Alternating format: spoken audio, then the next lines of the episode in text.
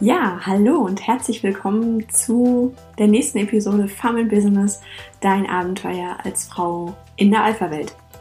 Heute mit der Folge innere Blockaden, Kopfkino und Glaubenssätze und äh, wie du die auflösen kannst, um weiterhin erfolgreich in deinem Business zu sein.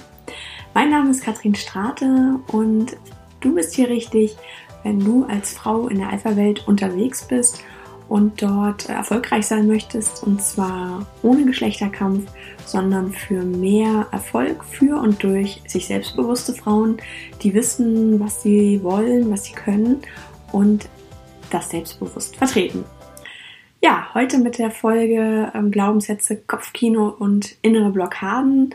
In dieser Folge erfährst du, wie du das überhaupt erkennst, was du dagegen tun kannst, was das vielleicht mit Äffchen zu tun hat und äh, ja, wie du dort äh, diese innere Blockade und dein Kopfkino auflösen kannst, um einfach präsent in der Situation zu bleiben und nicht in deinem Kopf abzuschwören und damit dann das Wesentliche in der in dem Meeting zum Beispiel zu verpassen. Ja, vielleicht kennst du das auch. Du sitzt im Meeting und möchtest gerne was sagen. Du hast eine total gute Idee und ähm, weißt genau, das ist die Lösung und möchtest das vorbringen. Und in dem Moment, du nimmst deinen Mut zusammen und dann weg. Blackout oder Blockade.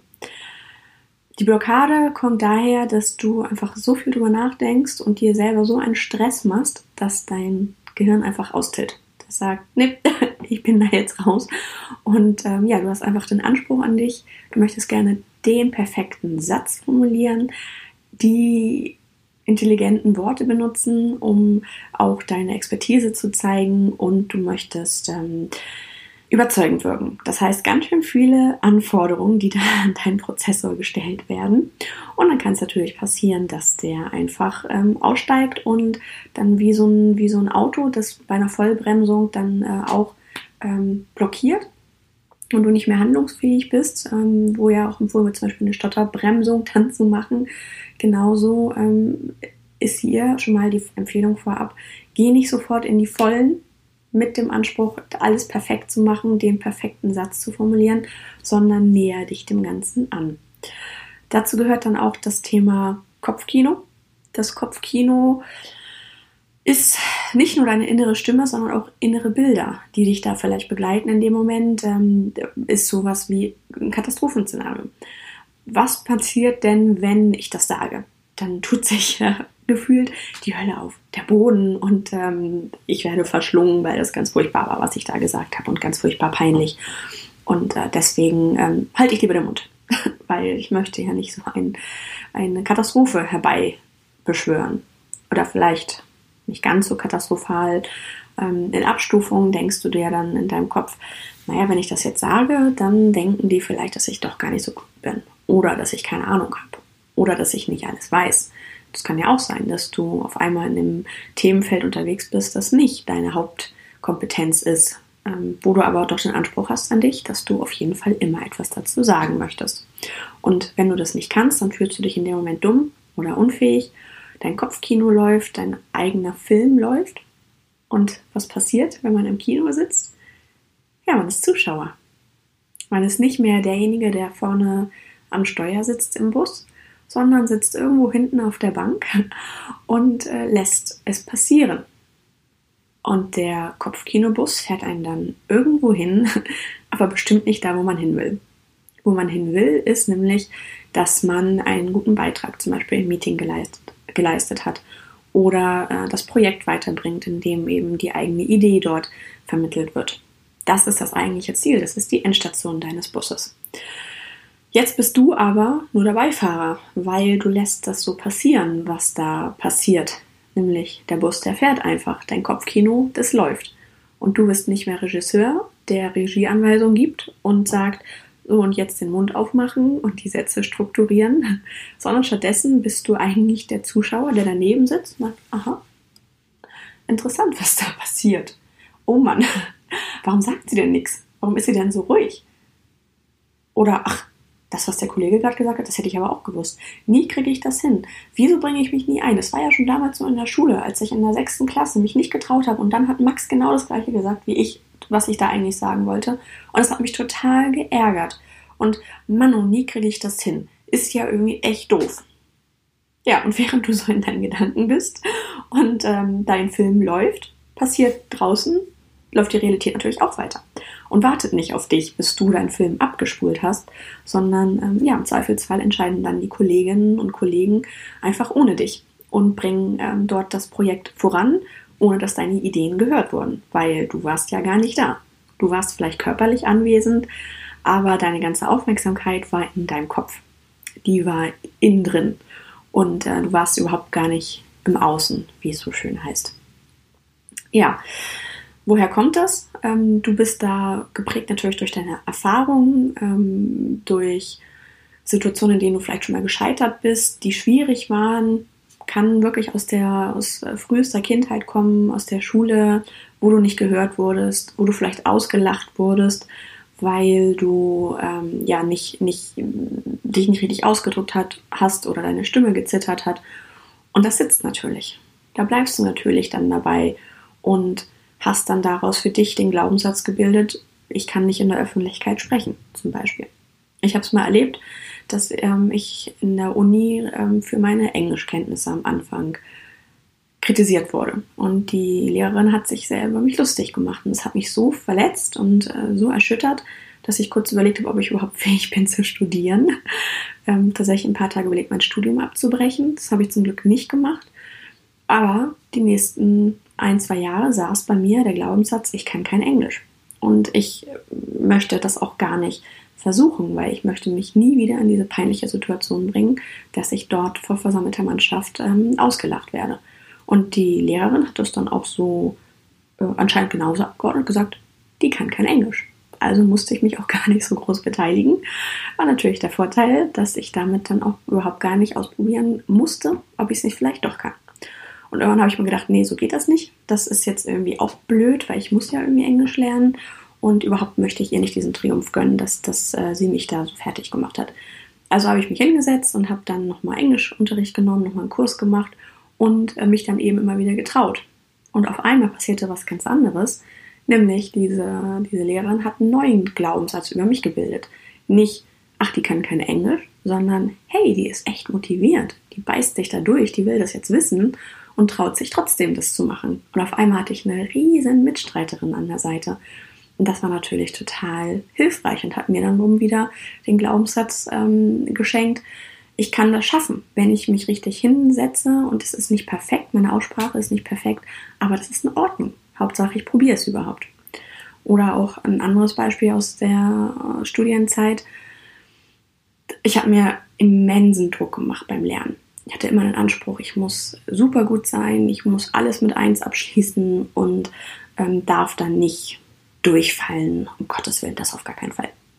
Ja, und dann ist passiert, dass ich beim Studium während des Lernens nicht mehr nur mich auf das Lernen, auf den Stoff konzentriert habe, sondern ganz, ganz, ganz viel Energie parallel in die Frage gegangen ist, schaffe ich das?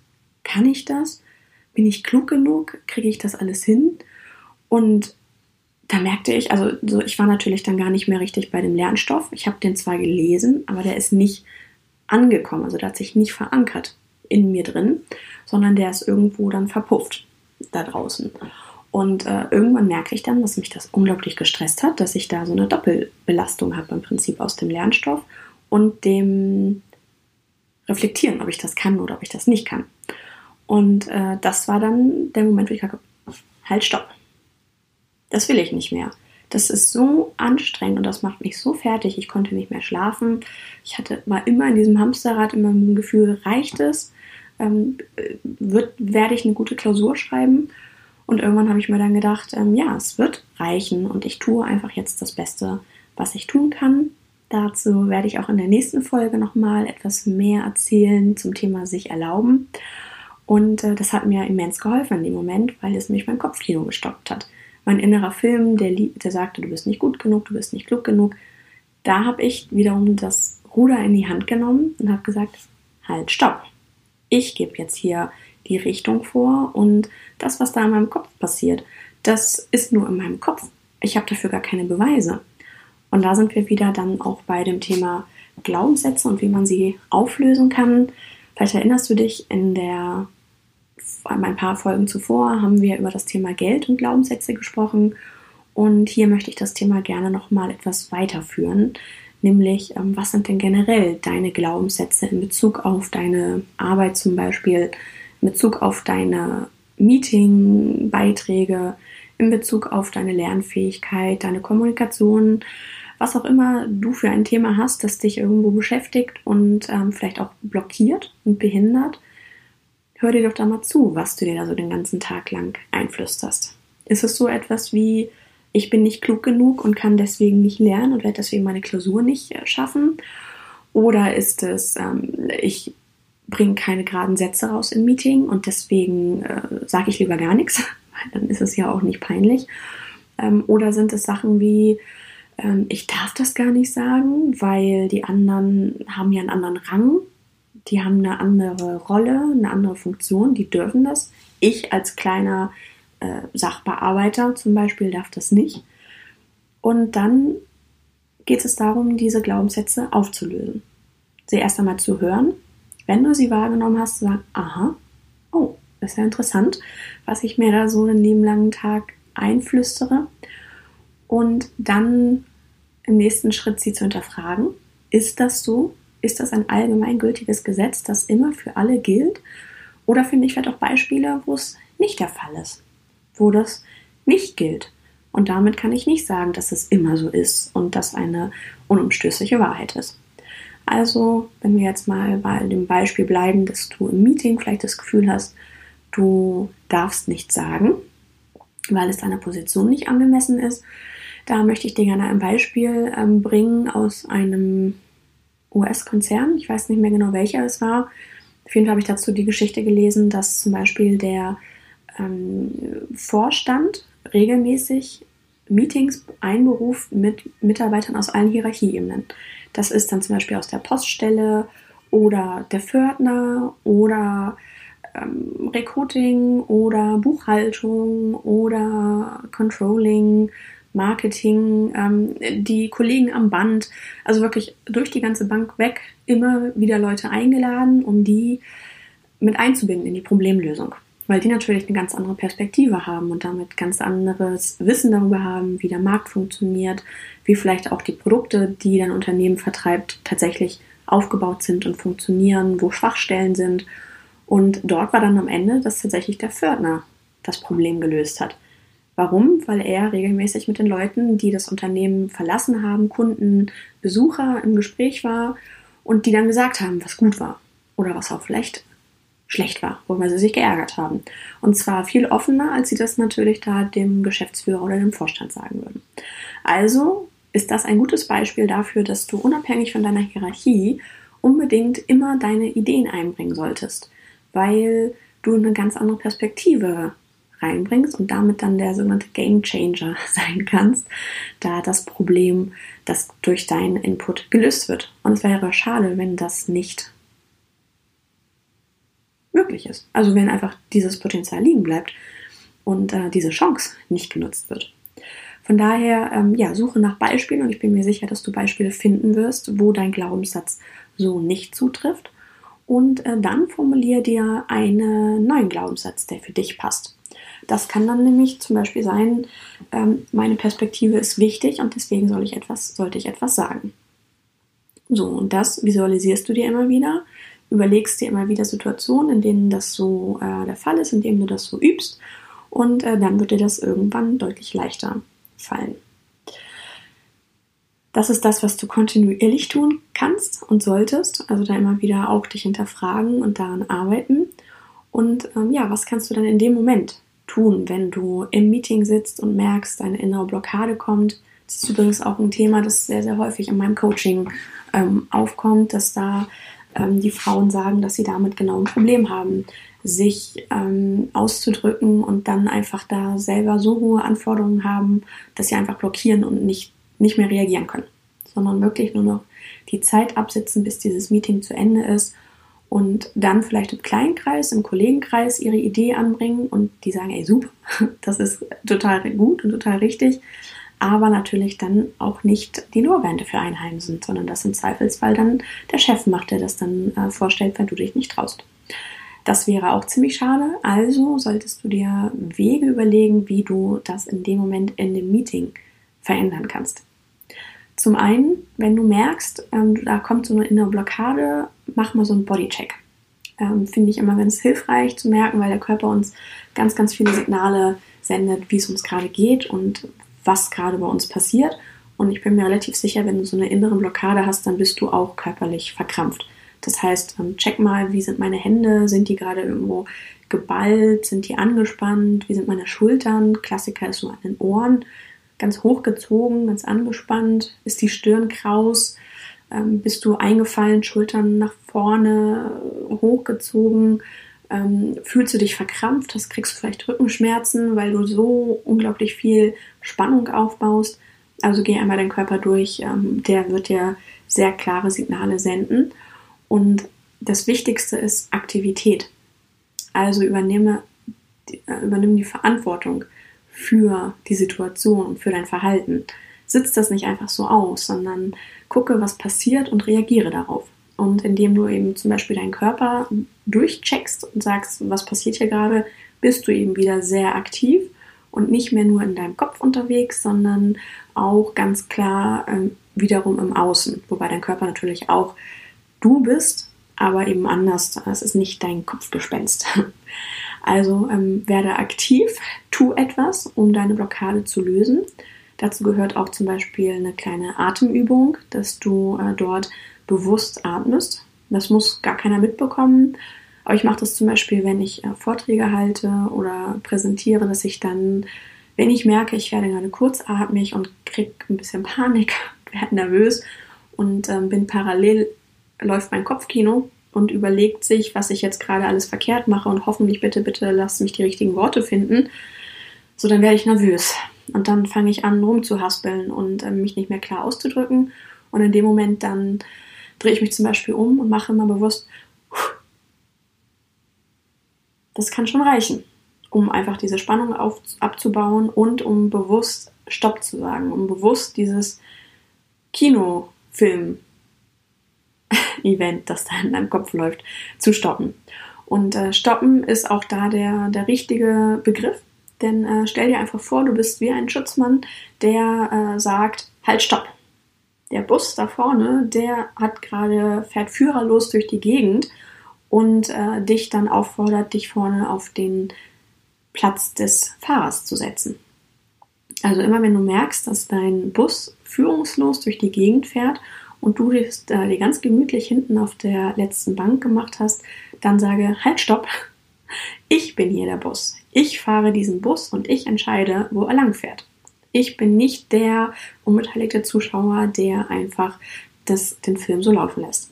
Und äh, meine Mutter hat mir zum Beispiel mal den Tipp gegeben, dass sie immer sagt, Schluss jetzt mit dem Affengeschnatter. Finde ich auch ganz witzig. Ähm, mir fällt das in dem Moment immer nicht ein, weil das immer so lang ist. Halt, stopp, finde ich da doch prägnanter. Ähm, aber fand ich eine ganz nette, süße Idee. Vielleicht passt sowas auch für dich. Überleg dir mal, was da für dich eine gute Redewendung ist. Vielleicht hilft es auch, dir das vorher aufzuschreiben, dass du das dann im Meeting präsent hast und merkst so, uh, wenn du abdriftest in die Kopfkinowelt, dass du nochmal den Blick auf den Zettel wirfst und sagst, ach ja, richtig. Ich wollte ja heute mein Kopfkino stoppen und mich nicht durch meine Anforderungen, meine inneren Treiber, zu denen wir in der nächsten Folge auch nochmal kommen, ähm, dort einschränken lassen und blockieren lassen, sondern ich möchte präsent in diesem Meeting sein, meine Ideen einbringen und mein Glaubenssatz ist, dass ich etwas beitragen kann und nicht, dass ich dumm bin oder unfähig. Und genauso handle ich auch. Und ich muss nicht den großen Wurf werfen, es reicht, wenn ich mich langsam rantaste und damit dann auch wiederum in die Sichtbarkeit komme. Ja, in dieser Folge wollte ich dir ein bisschen was über die Glaubenssätze im Meeting erzählen, wie sie natürlich dann zu einer inneren Blockade führen können, wenn dein Kopfkino ungesteuert und unreflektiert einfach so abläuft. Also werde zum Busfahrer deines Lebens, deines Verhaltens und äh, nimm nicht hinten auf der Rückbank Platz, sondern hinterm Steuer werd der Regisseur deines Kopfkinos und bleibe im Außen. Das Innen hat auch zum anderen Zeitpunkt wieder ganz viel Raum und Platz. In dem Moment ist deine Aufmerksamkeit draußen gefragt. Ja, manchmal hilft es da, nochmal einen Sparringspartner zu haben, der da auch mit drauf guckt und ähm, Glaubenssätze reflektiert und das Verhalten reflektiert und mit dir vielleicht einen guten äh, Halt-Stopp-Satz formuliert. Wenn du da Interesse hast, dann komm gerne auf mich zu. Dann können wir das natürlich auch gerne gemeinsam machen, in einer gemeinsamen Coaching-Sitzung zum Beispiel. Ja, ich freue mich, ähm, wenn du das umsetzt, wenn du etwas mitgenommen hast, da, ähm, daraus und wünsche dir viel Spaß als Regisseur deines Lebens. Mach's gut!